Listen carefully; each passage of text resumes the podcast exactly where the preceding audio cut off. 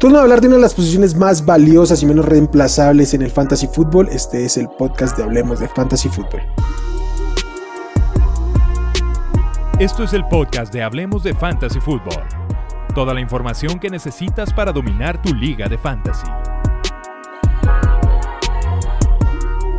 ¿Qué tal amigos? Bienvenidos a este nuevo episodio. Como siempre es un gusto venir a hablar de fantasy y como siempre un gusto, un placer darle la bienvenida a mi compañero y amigo Nazario Sat. Pollo, ¿cómo estás? Qué gusto eh, continuar con esta serie de episodios.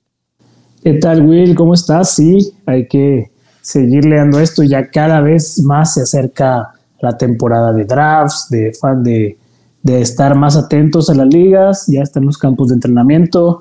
Ya, ya se siente, ya incluso ya, ya hay pretemporada. Ya comenzó la pretemporada.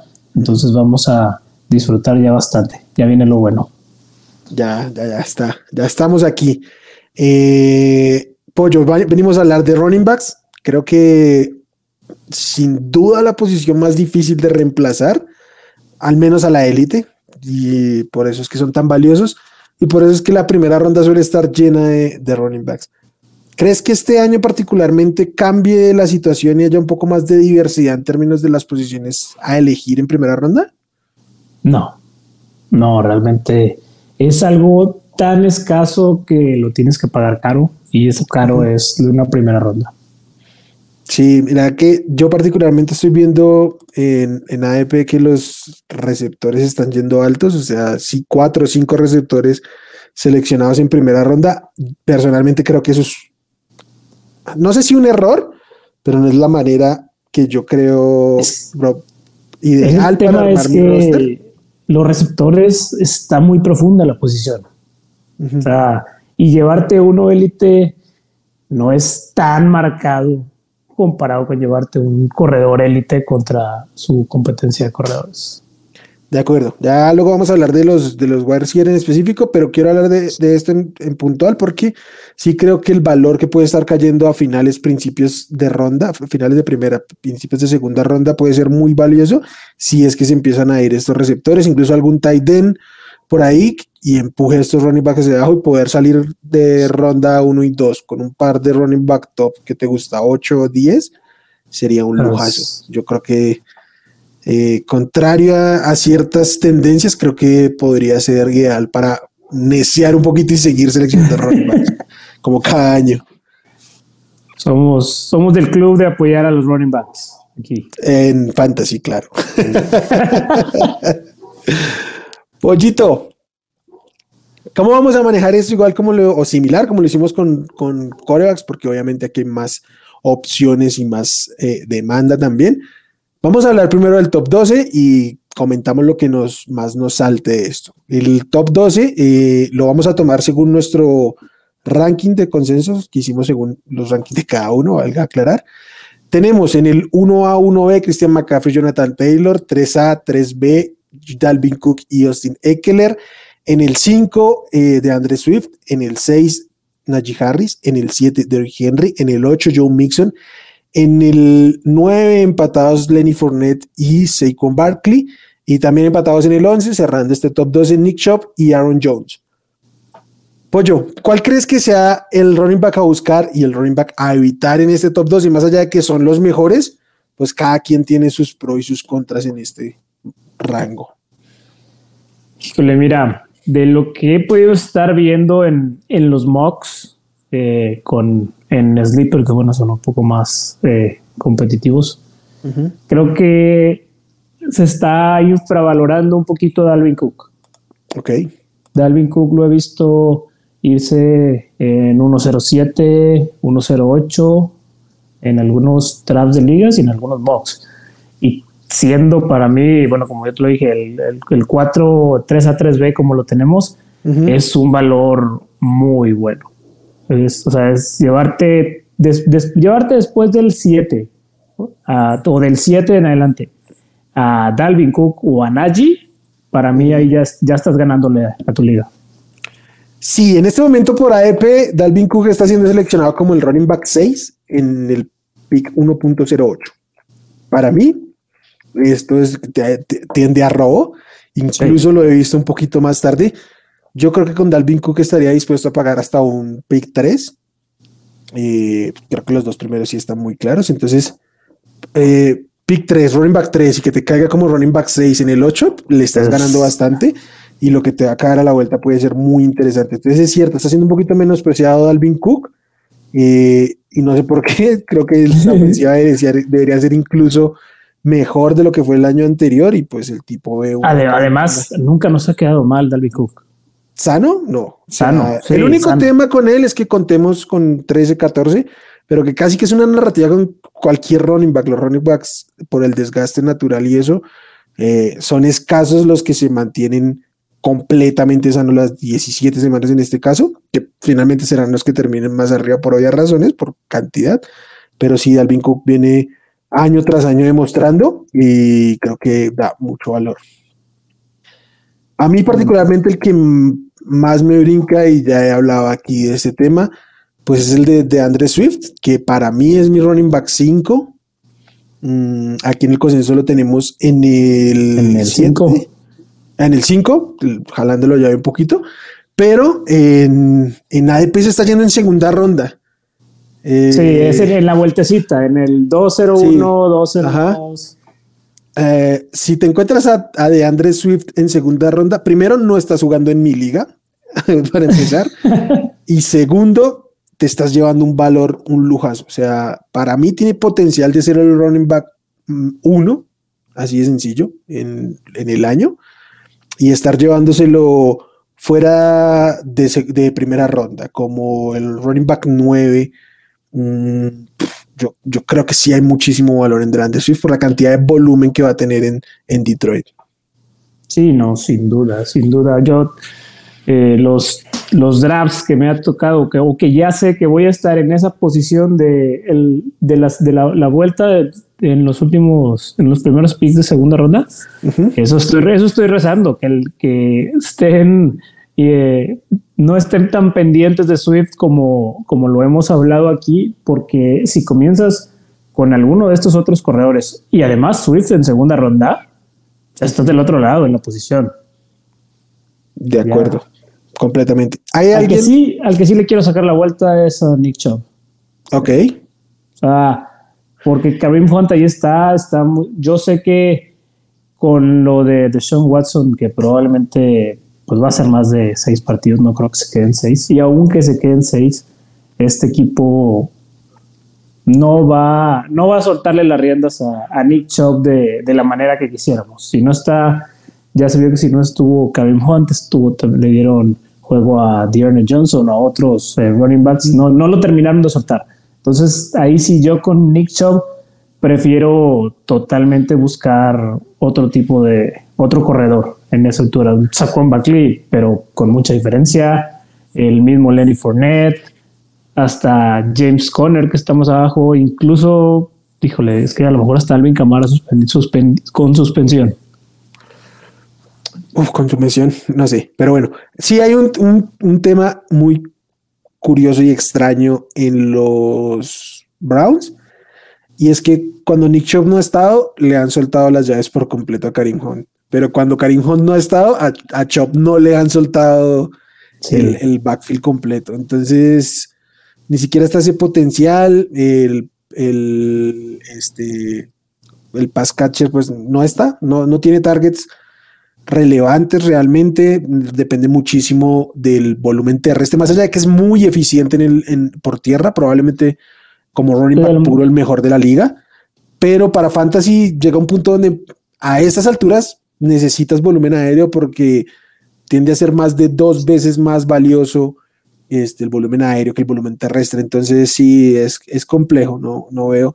Y con la incertidumbre de la ofensiva, que yo creo que la ausencia de de Sean Watson le pega toda la ofensiva en general, si es que está o no, y es muy difícil aventurarse de eso. Y lo que dices, por costo, estando por delante en este momento de Swift, de Saquon, sí está complicado. Ah. Yo al otro que le saco un poquito la vuelta y sé que es neciar por neciar, pero es a Eric Henry cada año venimos con lo mismo prácticamente. En este yo sigo creyendo que va a ser un running back top 8, o sea, es para mí es muy poco probable que salga de ahí estando sano. pero como, como running back 4, yo la verdad sí prefiero voltear a mirar a, Cook, volver, voltear a mirar a Najee, volver a, Swift, obviamente, porque tienen también más volumen aéreo. Eh, con, con Henry tenemos el volumen terrestre que es apoteósico, pero en algún momento tiene que bajar el volumen. Su eficiencia no es la mejor, hay que decirlo. Entonces, a su precio, como pick 104, eh, yo paso. Mm, es un pick de primera ronda pero en el 4 paso yo realmente con Henry. Sí, es muy alto, muy alto lo que pagas por él y como tú dices, llega a un punto, es un fenómeno atlético y lo que tú quieras, pero la ofensiva del equipo en sí está medio titubeante. Él viene de una lesión importante. Es ya con una edad mucho más prolongada, ya le ganó algunos años al, al declive de los running backs, de todos modos. Llega a un punto en el que no, yo creo que ya, es, ya este año sería el, como le dicen, el uh, one year too late, de que ya es, o sea, este es el que ya no lo debes agarrar. Sí, tal cual. Y además viene una lesión, si bien ya jugó en, en, en postemporada, pues no se vio para nada bien. Pasemos a los que siguen, que serían los running back 2 en ADP. Bueno, en ADP, nuestro, este, hablemos de fantasy consenso. en el 13 tenemos a K-Makers empatados en el 14 James Conner y Alvin Camara. Aquí hay que aclarar, ambos estamos tomando en cuenta que Camara se pierde algunos juegos, pero para cuando ustedes estén escuchando no estamos seguros de que eso ya se haya definido. En el 16, 16 Javonte Williams, 17 David Montgomery, 18 Breeze Hall, 19 Tonio Gibson, 20 Travis Etienne, 21 J.K. Dobbins, 22 Josh Jacobs, 23 Ezekiel Elliott y 24 Elijah Mitchell. Eh, según este consenso, Pollo, y según su ADP, ¿qué running back te gustaría hacer hincapié para positivamente en este, en este rango? Positivamente. Es que para mí, James Conner, yo le quiero, o sea, a pesar de ser de la parte alta, eh, yo creo que está su producción, no quiero decir que garantizado, porque el año pasado fueron muchos touchdowns y eso no es tan replicable, pero en la estructura de, Arizona la basaron en que su juego terrestre pasa por James Conner. Lo, lo renovaron y lo pagaron pensando en que va a ser de cierta forma un escudo de Kyler Murray, eh, sobre todo en, esos, en esas corridas cortas en zona roja. Eh, va, va, a ser él quien va a tener esos acarreos, que son los acarreos de valor esperado más altos por la zona del campo en la que están. Y además, lo, ya lo, lo han estado involucrando un poco en el juego de pases, los suplentes, la competencia de running backs que tiene ahí no es la mejor. Entonces, creo que, digo, nuestro consenso está alto, pero en el ADP, si no me equivoco, no, no o sea, está bastante más abajo. Y ahí creo es donde yo he notado oportunidades que a veces está en mediados finales de tercera ronda te lo, te lo andas encontrando. Sí, realmente en ADP está como el pick 32, que viene siendo mitad de, la, la, pura mitad de la tercera ronda. Running back 17 Aquí nosotros en nuestro consenso le estaremos sacando tres puestos entre los running backs. Yo aquí tengo que decir, de, yo he sido muy crítico de James Conner por tema de talento y eficiencia y eso no va a cambiar. Eso no va a cambiar. No esperen que de un momento a otro James Conner se vuelva el gran running back, pero cuando tienes el volumen que va a tener James Conner es, para que seas un running back 2. O sea, se quitaron de encima a Chase Edmond, que es un mejor running back y mientras estuvo en el campo jugó sustancialmente mejor que James Conner. Pero en este momento no va a depender realmente de la cantidad absurda de touchdowns porque pues va a tener volumen. O sea, su competencia es Darrell Williams, que hoy por ahí me dijeron, Darrell Williams le ganó terreno así, así, sí, pero le ganó terreno en la medida en que Darrell Williams es bueno bloqueando y CH pues no tiene ni idea. James Conner no tiene ese problema. James Conner te bloquea, entonces no va a haber el espacio para que realmente Darrell Williams gane un volumen relevante. Si algo yo creo a quien van a involucrar por ahí en el juego terrestre, espero por, por talento y por oportunidad que tiene el jugador de sus capacidades es a, Rondell Moore, que lo puede involucrar un poco como gadget. no en el rol de Divo al final de la temporada, pero sí con cierto volumen terrestre y en jet sweeps y lo que quieran. Pero no hay realmente alguien que le compita carreos a, a, a Conner y tranquilamente podemos estar hablando al final de temporada de 300 acarreos de James Conner. Cuando tienes ese, esa cantidad de volumen, vas a producir puntos fantasy, seas o no seas efectivo, así de sencillo. Sí, como tú dices, realmente no, no se va a volver mejor de la noche a la mañana, pero la oportunidad es inmensa con él. Entonces, ahí, ahí es con el que yo sí estoy. Seguimos en el tren de James Conner por segundo año. Venga, pues yo te quiero preguntar un caso puntual en el que nuestro consenso tú lo tienes sustancialmente más alto que yo, y es el de Elliott. Lo tenemos en el 23, pero tú lo tienes en el 19 y yo le tengo en el 27. ¿Confías aún en Elliott, al menos como un running back 2? Es que bueno, ya de por sí ya tenerlo como running back 2 es bajo, considerando el cartel del jugador, el nombre, pero yo creo que van a terquear con él. Yo entiendo que eh, ahora, a día de hoy, sí es un mejor jugador NFL que Fantasy, porque ahí lo ponen a bloquear todo lo que Tony Pollard no bloquea. Entonces, cuando son, están en snaps, los de Tony Pollard son porque va a correr y los de Zeke Elliott no necesariamente son así. Esa es eh, una buena diferencia entre ellos. Pero después de pagar lo que le pagaron, el Jerry Jones eh, en estos días pasados saliendo a decir que el foco del juego ofensivo tiene que ser eh, Zeke Elliott.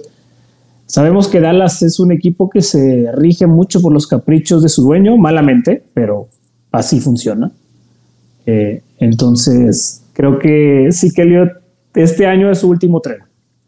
Entonces, creo que sí, sí lo veo, se los veo terqueando y, y yendo por esa producción de al final del día, pues es un running back 2 bajo. O sea, si te decepciona como un running back 2 bajo, ya es una cosa de, de locos. Sí, bueno, yo es que no espero realmente ni eso de él. O sea, creo que es evidente, eh, obviamente en contexto, pero es evidente que con la bola, Tony Pollard es hoy por hoy mucho mejor running back que, que, Obviamente por un tema físico no va a poder bloquear y eso hace que Siquelit muchas veces esté en el campo. Pero eh, con el balón en las manos, Tony Pollard es mucho mejor, mucho mejor. Y entonces yo creo que con menos volumen, que seguramente Pollard va a tener menos volumen al final de la temporada, o en el total de la temporada, mejor dicho, eh, Pollard va a ser más efectivo, entonces van a empezar a equipararse y creo que van a terminar muy parejos al final en, puntos fantasy. Incluso, no sé si siendo más utilizado, pero mucho más parejo en, en, número, de toques al final de la temporada para Pollard. Porque por más necio que seas, cuando el talento empieza a pedir balón, tienes que ir soltándolo. Y, y yo creo que eso es lo que va a pasar en, Dallas. Yo personalmente prefiero evitar a, Tony Pollard ir a buscar a, a perdón, a Elliott y a buscar a Tony Pollard tres rondas, cuatro rondas más tarde, eh, pero por mucho. Entonces, sí, yo, yo no, no me puedo montar ahí. Seguramente me va a caer hate, por eso, pero venga. No, a ver, las cosas. Yo en mi ranking sí tengo más alto a, así que por ejemplo, que Travis Etienne. Pero si estoy en un draft, probablemente me voy, y tengo a los dos enfrente, probablemente me llevo a Travis Etienne primero. O sea, muy seguramente lo voy a hacer ok, porque ya, ya que hablamos de quien tú tienes alto, yo quiero hablar justamente de Travis Etienne, que es el que yo en nuestro consenso lo tengo cinco puestos por encima de lo que tú lo rankeaste. Yo creo que Travis Etienne tiene potencial de ser un running back top 5 en fantasy. Eh, se, hay muy buenos reportes de él y de su relación con Trevor Lawrence, que no es sorpresa para absolutamente nadie. Y estando sano con esa explosividad y hay armas ofensivas sobre, eh, pues en, el, en, Jacksonville, pero no hay estrellas realmente. Entonces hay volumen disponible terrestre, pero también aéreo. Y de su generación, sin lugar a dudas, Travis tienes quien mejor paz cacherera, es uno de los mejores eh, corredores de ruta desde el backfield que yo he visto en los últimos años, pues que yo he visto realmente. Entonces, me parece muy atractivo el volumen, lo que puede hacer con él, la conexión con, con Trevor Lawrence. Me preocupa un poquito, sí, el historial de manejo de backfield de Doc Peterson, pero creo que el talento de Travis Etienne está para imponerse ante esa tendencia que muchas veces las mal llevamos. Sí, no estoy de acuerdo. Yo eh, concuerdo en que el éxito de Travis Etienne va a depender del juego aéreo. al final del día, por lo que se ha reportado, es una especie de de gadget que van a estar usando saliendo un poco del slot o recibiendo pases también, no solo alineado como running back. Eso le da un valor muchísimo más alto. Y también de cierta forma nos da señales de que, pues bueno, James Robinson tampoco lo van a desaparecer. Va a haber, va a haber una cierta dosificación ahí con ese reporte que ya regresa probablemente en las primeras semanas. Yo lo dudo todavía, pero existe pues el reporte. Entonces, para mí, Travis Etienne tiene un techo muy alto, muy alto, pero tiene que ganar el juego terrestre. O sea, tiene que eliminar cualquier posibilidad en las, en las primeras semanas de hacerlo tan bien que no intenten regresar a James Rhodes. Porque el juego aéreo lo va a traer, asegurado, 100%. Y va a ser muy exitoso. Pasa esa página, pollo. No, la, quiero pasar, la quiero pasar, pero...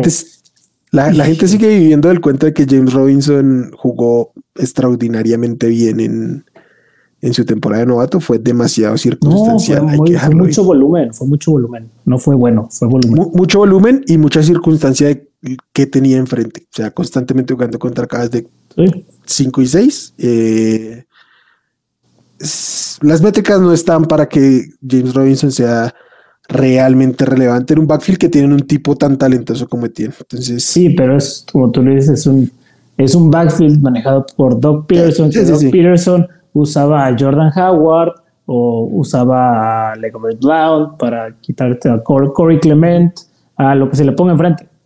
Sí, sí, sí, eso sí, pero es lo, es lo único que puede pasar, que se puede interponer ahí. Mm, en, de, de estos top del 12 al 24, alguien que tú quieras decir más allá de que esté ahí, tú lo evitarías, ya sea por costo o lo que sea. Joe Jacobs. Ok. Joe Jacobs, al final del día, los Las Vegas Raiders es una ofensiva de McDaniels. McDaniels, quienes recuerden los últimos 15 años en los Patriots, ¿cuál ha sido el coraje de todos siempre? Que los Patriots no te dan corredores fantasy. El uso de McDaniels con los running backs es usar entre dos y tres running backs en una rotación constante. Entonces realmente eh, ahí está Kenyon Drake, ahí, está eh, White, también White que lo draftearon. Eh, McDaniels va a establecer el mismo, una especie de sistema similar para el uso de los running backs. entonces yo no confiaría para nada en Josh Jacobs, que además ni siquiera lo extendieron, las mismas acciones del equipo te están diciendo que no, no confían en el valor del jugador o lo, que les está aportando para siquiera extenderlo. Entonces sí creo que es un, un jugador que a ese precio, no, o sea, no, no me lo llevaría en esa segunda ronda. Eh, pero entonces top 24, ese top 24. Ya, ya, ya, perfecto. Este, sí, estoy de acuerdo. Y seguramente de aquí a que cuando acabe la temporada, Josh Jacobs por ahí termina como un top 15 y lo vuelven, no, no por mérito, sino por porque se lesionaron, ocho running backs de los que se fueron por delante, como le pasa cada año. Se lesiona a todo el mundo y como él está sano termina top 8. Pero sí, o sea, el talento y uso para atrapar pases no está y ya no fue. O sea, el año pasado fue su mejor este, temporada en recepciones y creo que ya ese es su techo. Y además traen a Summer White, un, running back bastante solvente. Mm, el tema con, con mm, este McDaniel, McDaniel, como bien mencionas, es muy claro. Y otra cosa es que esta ofensiva eh, ya era de las que más pasaba y además llegó Davante Adams. Entonces tienes que empezar a diseñar aún más volumen aéreo para alimentar a Davante, a Waller, a por ahí temas a, a Hunter Renfro. Entonces se empiezan a acabar las opciones. o sea, ya, ya, ya no es eje central el, el ataque terrestre. En cambio, sí, mm, llega un tipo que suele dar a compartir los acarreos. Entonces puedes volverse un dolor de cabeza. Más allá de cómo termine, yo creo, y encima se está yendo por delante de Tien, de, de Brice Hall, de el propio Elijah Mitchell, si quieres, y receptores tremendos que hay por esa altura. Entonces yo no, no, a su ADP pasaría Josh Jacobs. Y el otro que yo quisiera mencionar es Javonte Williams, que nosotros lo tenemos en 16, en ADP está como en 15, creo. Uh, uh, uh, oh, perdón, perdón, perdón, perdón. Está, no, está como running back 10 en ADP, o sea, ya está caro nuestro consenso versus el ADP. Y encima, yéndose en segunda ronda con Melvin Gordon ahí, lo que sea, el talento de Javonte Williams es tremendo, pero a ese costo está altísimo. Yo voy a buscar en, el, en el limbo de running backs, voy a buscar a todos los Melvin Gordos posibles. Ah, lo están, es otro que lo están así machacando, infravalorando. Eh, yo entiendo el talento de Javonte Williams, pero es un hype desmedido. O sea, todos están viendo a lo que va a ser el techo de Javonte Williams como si fuera algo garantizado en un backfield prácticamente como si fuera del solo. Y no es el caso. De acuerdo. En un equipo que seguramente debe pasar más. Sí. O sea, es que está como top 10. Si Javonte Williams estuviera solo en el backfield, creo que sería el precio correcto. Entonces, ¿para dónde va a crecer? Si yo lo veo muy complicado. Me encanta como jugador, pero para Fantasy necesitamos más volumen del que en este momento podemos garantizar con este, pues Javonte.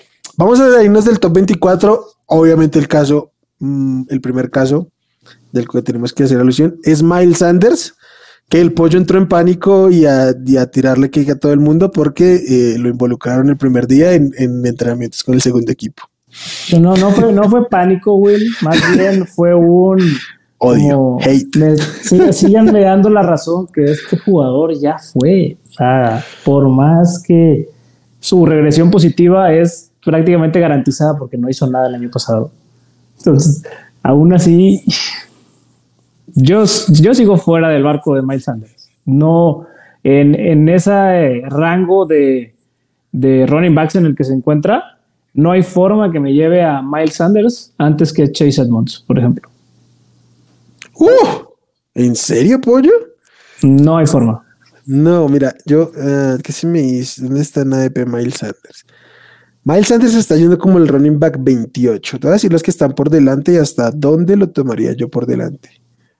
Running back. Mm, mm, mm, Clyde Arciler, toda la vida. AJ Dillon, claro que sí. Eh, Damian Harris, pero siempre y dos rondas antes me lo llevo. AJ Dillon. J.K. Dobbins, me lo pienso, pero sí. Eh, Travis Etienne, no, ni en dudas. Ahí pinto la raya. O sea, para mí. Y, pero a ver, J.K. Dobbins sano o J.K. Dobbins PUP? ¿Prefieres a Miles Sanders hasta incluso que un J.K. Dobbins sano de, de semana 1? Eh, sí. Wow. Sí, es que hay un tema con J.K. Dobbins y es que no vamos a ver volumen aéreo de con J.K. Dobbins. Aquí hay un tema puntual y es que a mí me encanta, amo a Lamar Jackson, pero Lamar Jackson no tiene ni carajo idea de que es un check down. ¿Por qué? pues porque es tiene unas piernas maravillosas y no lo necesita. Entonces no va a haber volumen aéreo con J.K. Dobbins, no es un tema de talento. Yo creo que J.K. Dobbins puede ser un, no sé, que puede ser un muy buen running back receptor, pero no va a haber el volumen ahí. Encima, eh, los, el volumen eh, terrestre de la mar por diseño también es tremendo. O sea, otra vez candidato a terminar arriba de las mil yardas como cada año. Pero bueno, eso es lo mismo con Jalen Hurts. El volumen terrestre que va a demandar al equipo. Pero Miles Sanders sí tiene targets. O sea, sí tiene oportunidad de hacerse a targets. Mm.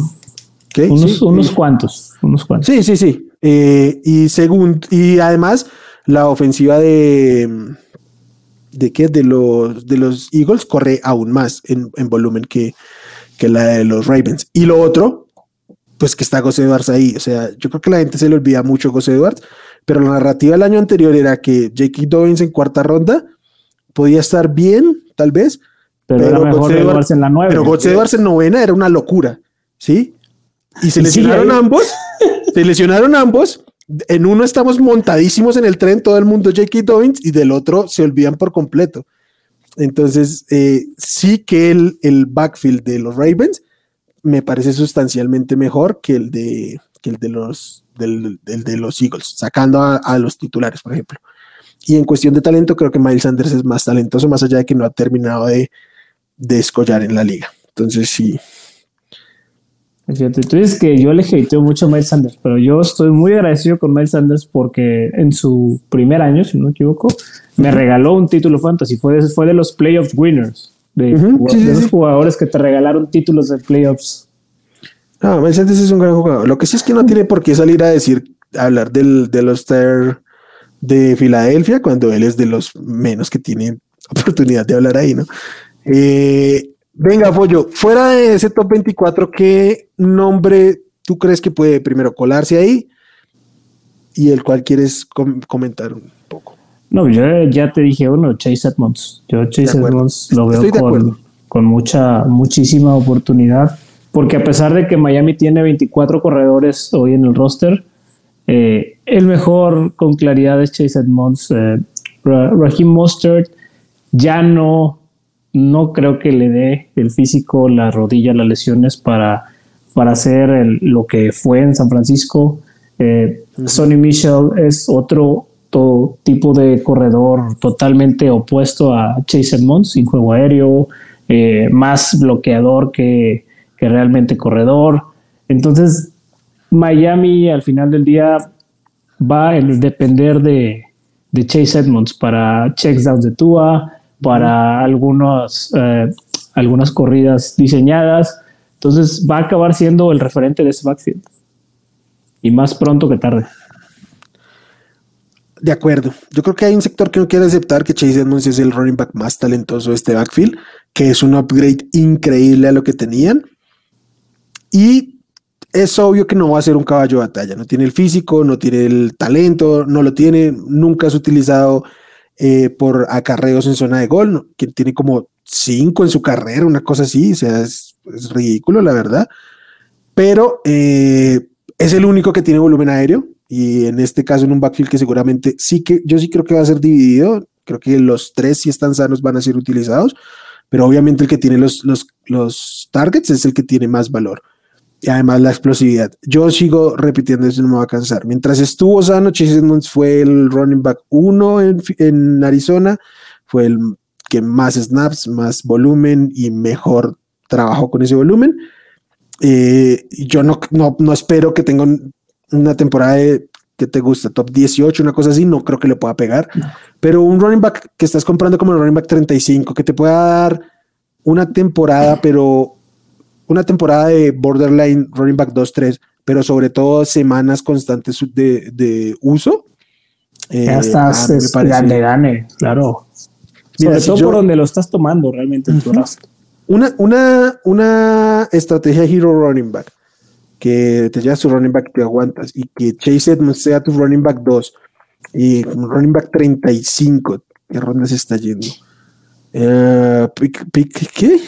80 y tanto, 91. Como en la ronda 7-8. Para mí es, es tremendo, es, mucho valor. Eh, no tiene el upside de terminar como un top 5, pero en su valor, terminar como top 24 es bastante valioso. Es bastante y te está dando la oportunidad de armar un roster en otras posiciones mucho más talentoso. Sí, estoy de acuerdo, me, me gusta mucho. Eh, en este momento se está yendo por detrás de los running backs de Seattle. Yo creo que ninguno de los dos puede tener volumen suficiente para ganarle a final de temporada a, Edmonds, Tony Pollard, que ya lo discutimos igual.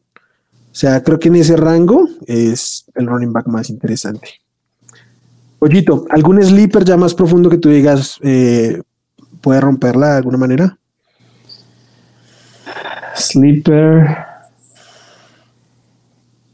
Yo lo tomaría si hay dos que tomaría como una apuesta, una apuesta totalmente, pueden pegar o no, pero uno es eh, Ramondre Stevenson y el, y el otro es Ronald Jones. Ok. O sea, por cuestiones diferentes, Ramondre Stevenson eh, de entrada va a tener eh, las terceras oportunidades, el juego aéreo en, en Patriots y cualquier cosa que le pase a, a Damian Harris, que ya hemos visto la temporada pasada que tiene físico, pero no es tan, no tiene tanta durabilidad. Entonces, el, el, prototipo de running back y de físico que tiene Ramondre Stevenson ya nos enseñó la temporada pasada que aguanta ese tipo de cargas. Entonces, creo que tiene un techo bastante alto. Y en el caso de Ronald Jones, pues, yo sigo sin, sin confiar en, en CEH. Eh, no ha podido con la competencia que ha tenido por X o Y razones. Yo sé que Ronald Jones al final del día pues viene prácticamente corrido de Tampa porque no sabe quedarse con la pelota, pero al final del día ni bloquear, pero tiene el, el, físico, la corpulencia con la que sí le puede generar esas yardas, esa zona de gol. Eh, pues lo que hacía de Ronald Williams en los, en los mismos chips, que era lo que le daba cierto valor fantasy para sacar de algunos apuros. Entonces no, no vería descabellado si acaba ganándole a, a CEH en algún punto de la temporada. Mm, sí, digamos que yo estaba un poquito con esa narrativa, obviamente yo confiando mucho más en CH que tú, pero entendiendo que había un camino para Ronald Jones.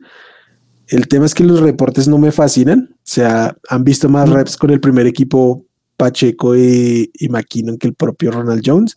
Entonces, pues, en general el backfield de, de sí, es un caos. Es, un caos.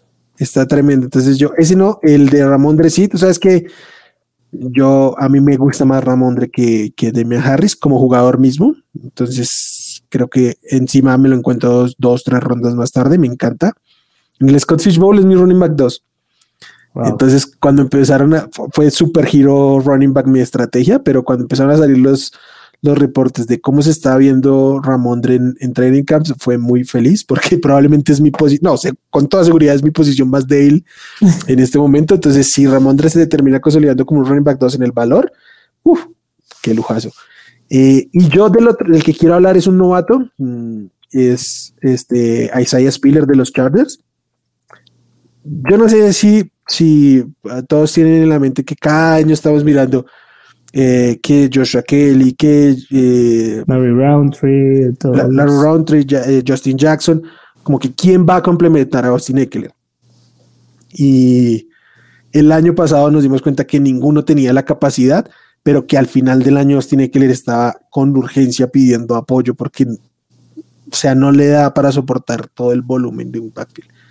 Yo creo que Isaiah Spiller en su primera temporada tranquilamente puede superar los 150 toques de balón y si le pasa algo a Austin Eckler, hay un potencial tremendo. Mm. O sea, seguramente no va a ser utilizador cada semana. O sea, el rol no le da 150 toques, eh, no son ni 10 acarreos por juego, son como 8. Eh, eso lo pone en rangos de running back 3, que será utilizable por ahí en un bye week o algo así. Pero en la medida que lo involucren más y pueda pasar algo, o sea, se vuelve esta pieza de utilizar como running back 2 en, en, en buys y con el potencial de que algo, eh, algo más pueda pasar. Esperando que no suceda, pero hay potencial. Es un escenario, yo lo, lo, veo, a pesar de que no son tan igual los prototipos de running backs, pero es una situación similar a la que vimos el año pasado con AJ Dillon. AJ Dillon, tú lo tomabas en una ronda muy, muy baja, sabiendo que pues ahí estaba y que iba a complementar. Y cuando a Aaron Jones le pasó algo, AJ Dillon fue el mejor waiver fantasy posible, el mejor running back que tuviste de, de, rondas tardías, que era top 12. De acuerdo, estoy muy de acuerdo, me, suena mucho eso, o sea, igual yo creo que si le pasa algo a Eckler, no creo que por talento y por, por versatilidad realmente Isaiah Spiller pueda tener el upside que tiene Dillon pero es un running back top 18, digamos, si llega a pasarle algo a, a Eckler y eso, un tipo que te llevas en ronda 12, 13, pues, es, un lujo, ¿sí? Entonces, sí, es, un nombre que me gusta, que particularmente trato de estar muy pendiente ahí de dónde tomarlo, porque es un tipo que es, es un handcuff con un rol y creo que puede ser interesante, la verdad. Sí, sí, totalmente. Eh, venga, pues yo hablemos de un tema que me parece importante porque es creo que el backfield más competido que hay y es el de Seattle.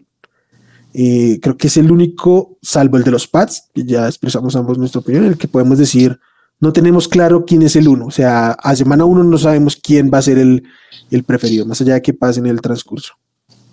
Ambos están yendo como running back 34, 36, alrededor de eso. ¿Qué potencial tienes? ¿Cuál te gusta más? ¿Apostarías por alguno de ellos? Me cuesta. Me cuesta apostar por cualquiera de ellos por, por las opciones alrededor. Ok. me cuesta. No, yo no, hoy no te sabría decir quién es el uno. Yo creo que ni Pete Carroll, si le preguntamos, nos puede decir quién va a ser el uno. entonces, yo es un es un backfield en general que le saca la vuelta. Creo que le, le, voy a sacar la vuelta a pesar de que creo que va a ser un, un, backfield de mucho volumen. O sea, yo sí creo que van a, van a estar corriendo significativamente, pero como dije, por el, por el lugar en donde están dentro de los running backs, por los nombres alrededor, te prefiero ir con otras opciones. sí, o sea. sí, ese es un tema, pero a mí particularmente me gustaría apostar por alguno de los dos. E, en realidad, el que me salga más barato. Porque eh, aquí hay un tema y es que yo me imagino, ¿cómo me lo imagino yo?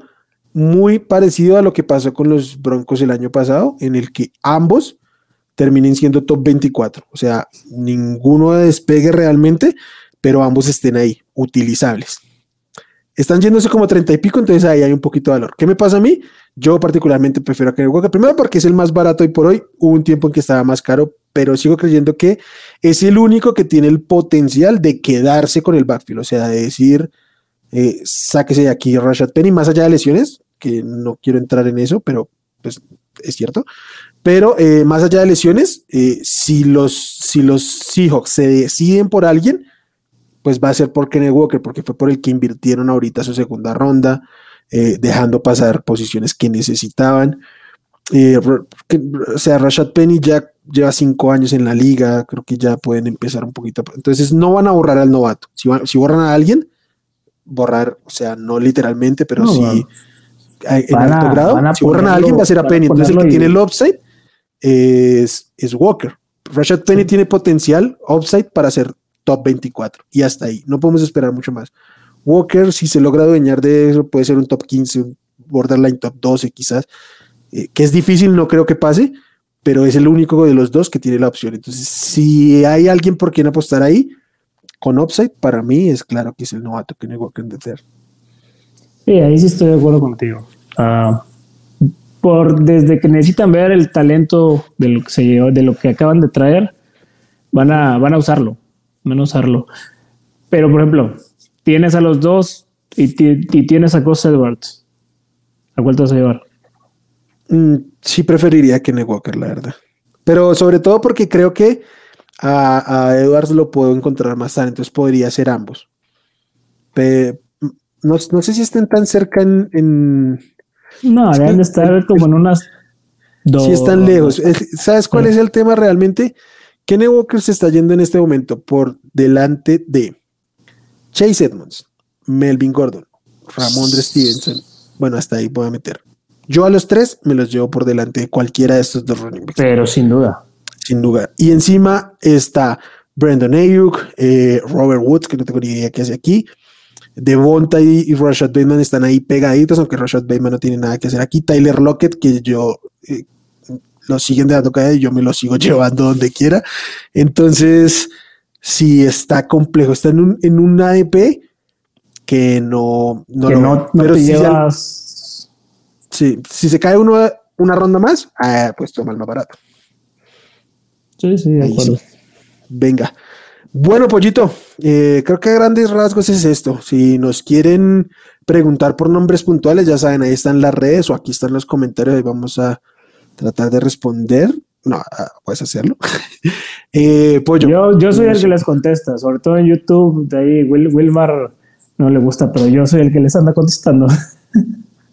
sí, pero si me buscan en redes, ahí sí respondo sin problema. Eh, Pollito, qué gusto, como siempre, venir a hablar de. Oh un gusto como siempre y bueno, ya estaremos eh, viniendo los siguientes episodios con, las otras posiciones porque ya es, es hora, ya, estoy, ya tengo varios drafts programados, oportunos de más pronto que tarde, entonces ya es hora de estar muy al pendiente de todo el contenido.